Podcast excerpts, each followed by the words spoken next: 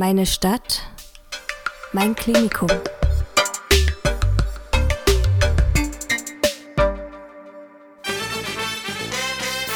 Audio Nursing, der Pflegewissen-Podcast aus dem Städtischen Klinikum Dresden. Für Azubis, für Kolleginnen und Kollegen und alle, die sich für Pflege interessieren. Hallo, meine Liebe oder mein Lieber da draußen. Endlich Oktober. Und vielleicht hörst du es ein kleines bisschen im Hintergrund. Es regnet ganz laut und tröpfelig auf unser kleines Fenster hier im Podcastzimmer. Du kannst es fast sicher schon nicht mehr hören, das mit dem Oktober, oder? Wir hoffen, du hast den Feiertag gut überstanden. Vielleicht hast du ja sogar einen freien Tag gehabt und ganz vielleicht sogar ein verlängertes Wochenende. Und so wie wir dich kennen, hast du es zum fleißigen Lernen genutzt. Stimmt's?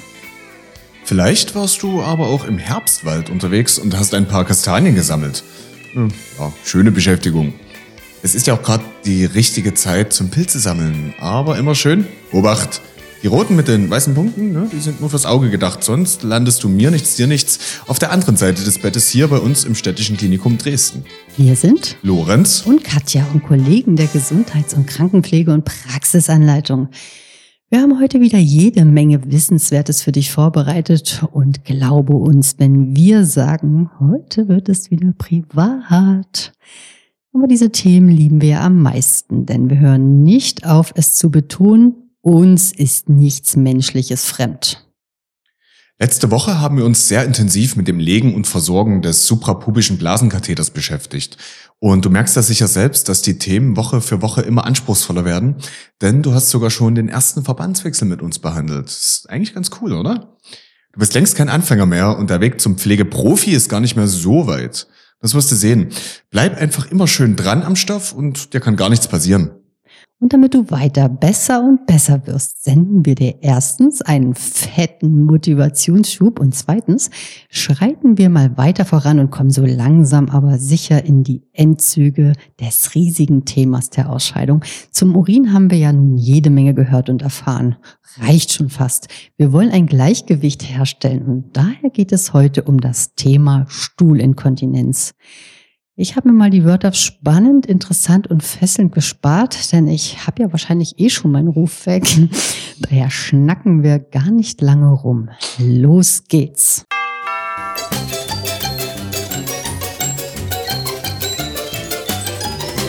Stuhlinkontinenz ist der unkontrollierte Verlust von Stuhl aus dem Enddarm oder dem Mastdarm, ohne dass die Person dies bewusst kontrollieren kann. Es ist eine wirklich peinliche und belastende Störung, die die Lebensqualität der Betroffenen erheblich beeinträchtigt. Die Ursachen für Stuhlinkontinenz können vielfältig sein und hängen oft von der Art der Inkontinenz ab. Und wir möchten mal einige Ursachen für euch beleuchten. Eine Ursache kann die Schwächung der Schließmuskeln sein. Die Schließmuskeln des Afters sind dafür verantwortlich, den Stuhlgang zu kontrollieren. Wenn diese Muskeln geschwächt sind oder nicht richtig funktionieren, kann es zu einer Beeinträchtigung der Stuhlkontrolle kommen. Die Schwächung der Schließmuskeln kann durch verschiedene Faktoren verursacht werden, einschließlich Alterungen, Geburtstrauma, Verletzungen oder Operationen im Analbereich.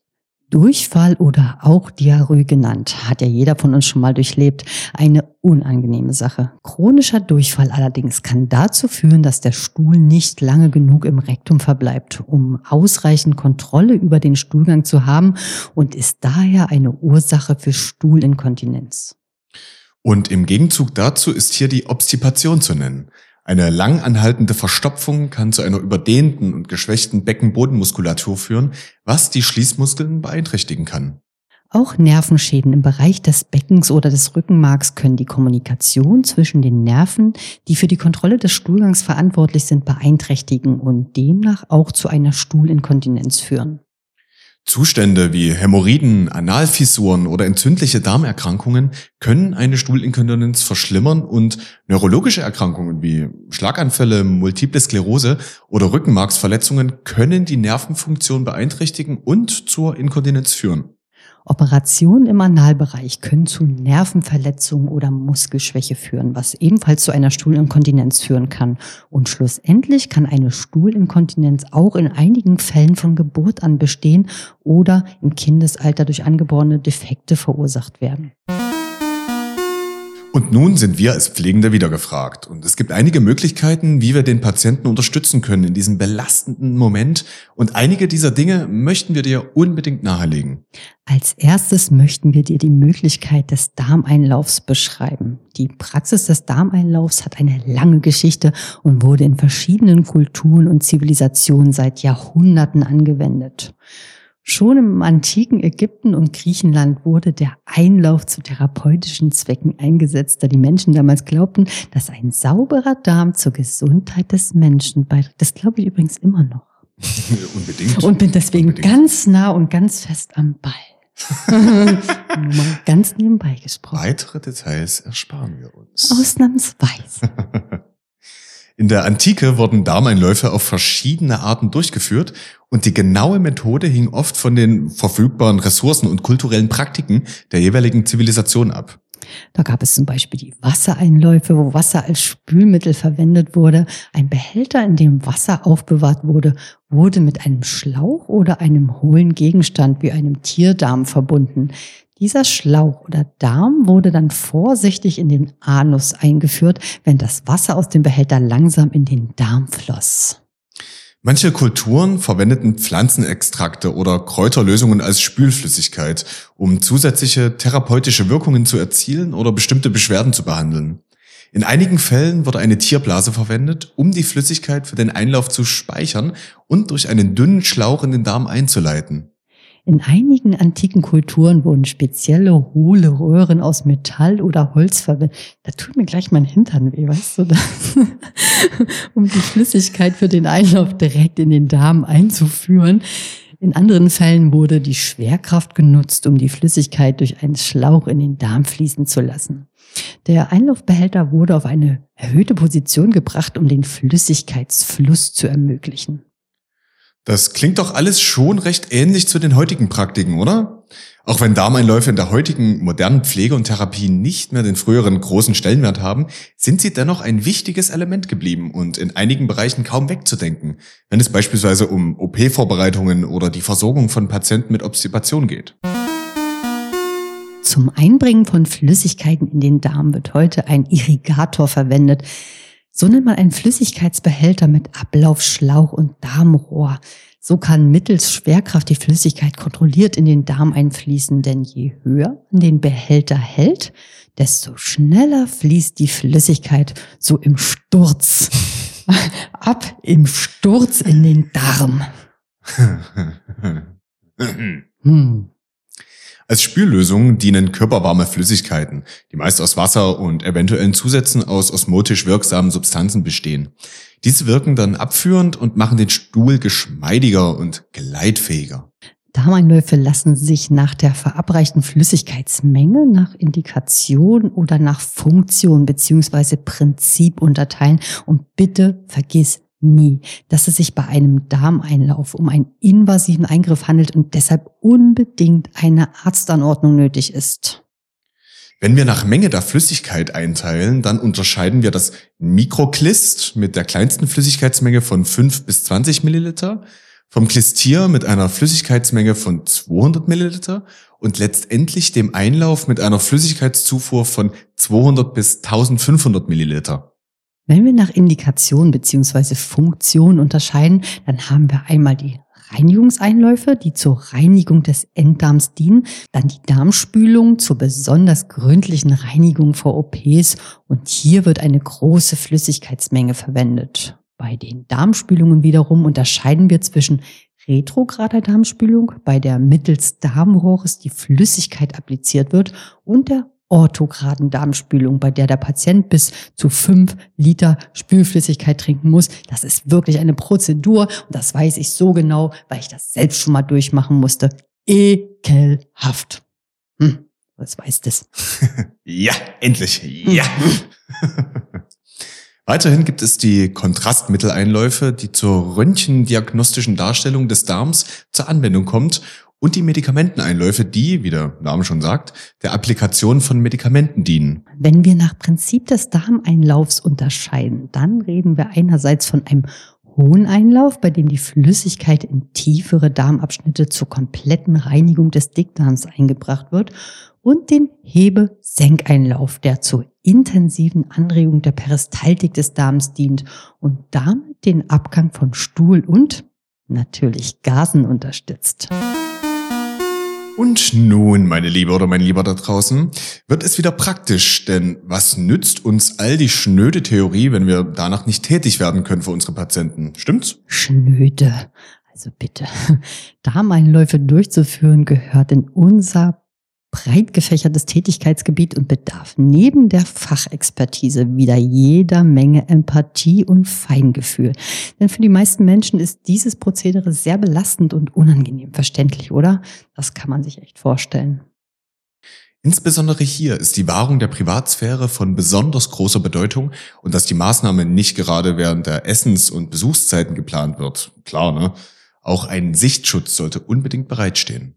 Stell dir das mal bildlich vor. Nee, nee, nee. Nee, das ja, ja.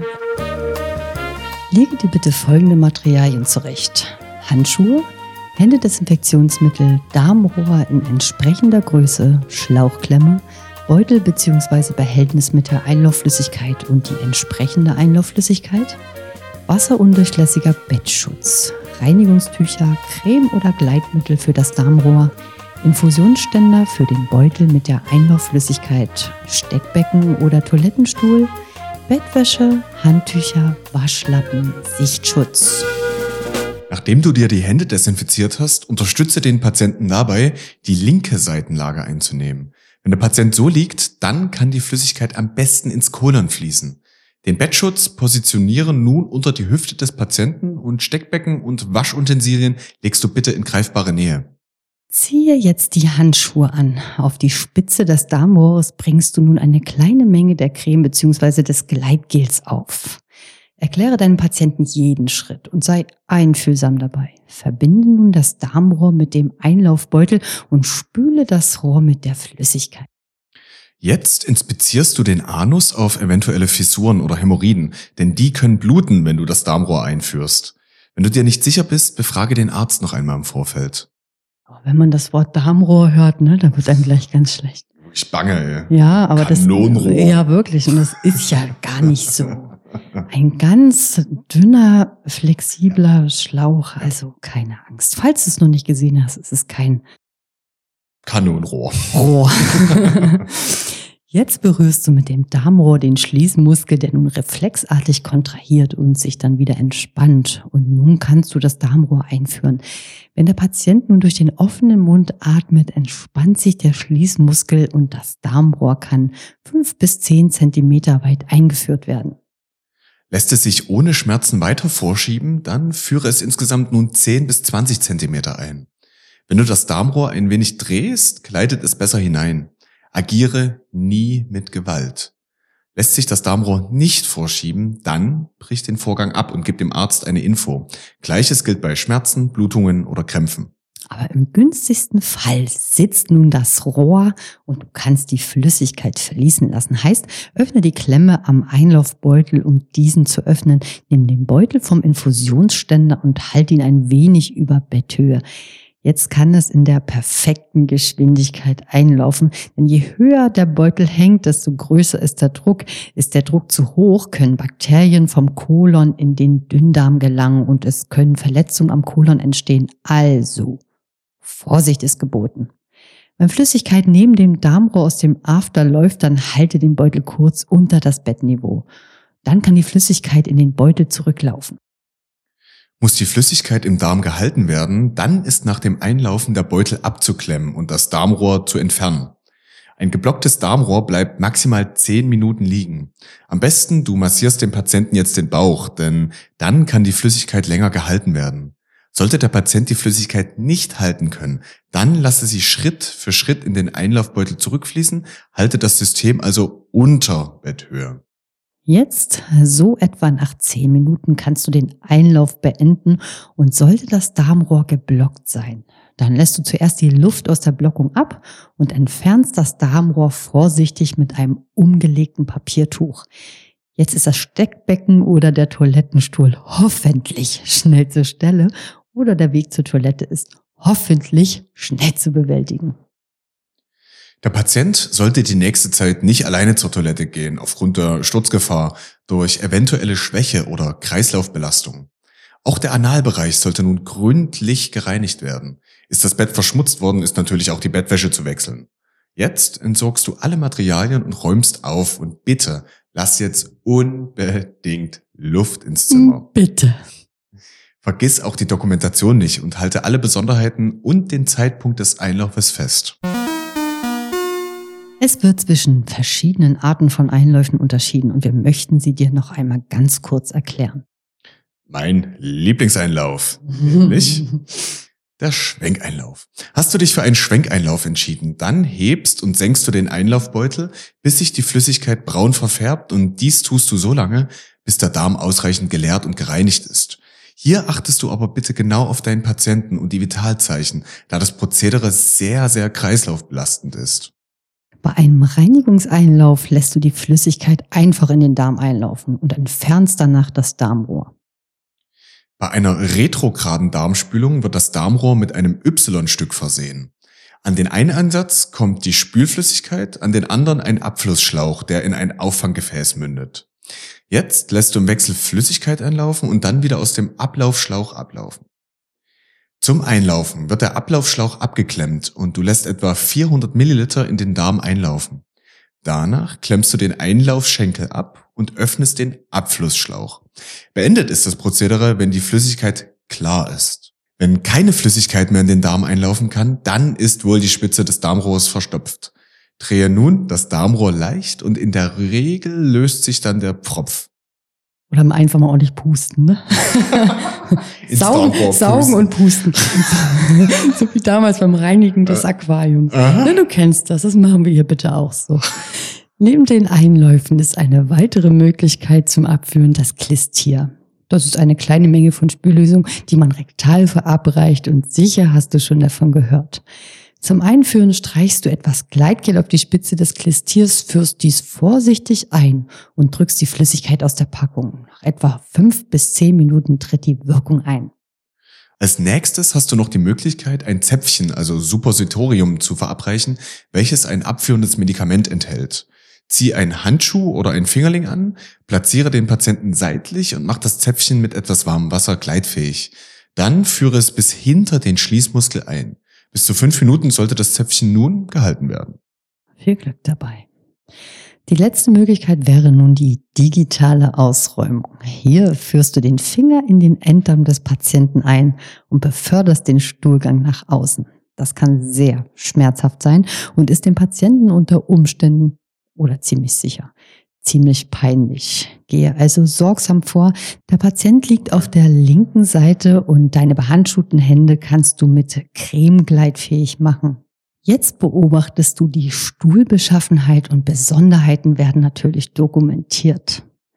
Oha, meine Liebe oder mein Lieber, harter Tobak und absolut unverblümt. Aber was sollen wir sagen? So ist es nur einmal in unserem Job.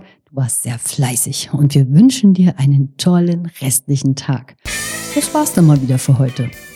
Tschüss und ciao sagen Lorenz und Katja von Audionursing, dem Pflegewissen-Podcast aus dem städtischen Klinikum Dresden. Ganz kurz und knapp, denn die Folge war wieder sehr lang für dich und auch für uns. Aber diesen Hinweis geben wir dir noch mit. Das Hören dieses Podcasts ersetzt nicht die Lernarbeit mit deinen schulischen Unterlagen und Büchern. Er soll Wissen auffrischen und erinnern und vertiefen. Audio Nursing, der Pflegewissen-Podcast aus dem Städtischen Klinikum Dresden, unterstützt und begleitet dich als zusätzliches Tool während deiner Ausbildung. Audio Nursing, der Pflegewissen-Podcast aus dem Städtischen Klinikum Dresden. Für Azubis, für Kolleginnen und Kollegen und alle, die sich für Pflege interessieren. Katja? Ja. Ich habe aber auch noch eine Frage. Ne? Das ist ja vorhin schon mal kurz so angeklungen. Ne? Dass du durchaus so ein abführendes Prozedere schon mal durchlebt hast. Ja. Erzähl mal, na, wie, wie, wie war's denn? Hm? Ich möchte, ich muss dir ganz ehrlich sagen, dieser ähm, Abführungsprozess an sich ist gar nicht so schlimm. Dieses Trinken dieser ja. fünf Liter, das war das Scheußlichste und das sind ja. auch Sachen, die dir wirklich absolut hängen bleiben. Das ist eine absolute Prozedur. Fünf Liter von diesem salzig, ah. äh, lauwarm. Ja, man soll es ja eigentlich schön kühlen, aber es ist wirklich widerlich. Aber weißt du, was ich im Zusammenhang mit Darmreinigung mal total spitze finde, erinnerst du dich manchmal an so Geschichten wie, ja, wo ist sie denn? Ne, wenn du jemanden abgeführt Nur ganz klein sturzgefährdete Omi, die du suchst und dir Sorgen hast, und dann immer der braunen Spuren. ah. ne, das haben wir doch ah. alles schon erlebt. Bis zur Schatzkiste. Ja, ja, bis zur Schatzkiste. Macht's gut da draußen.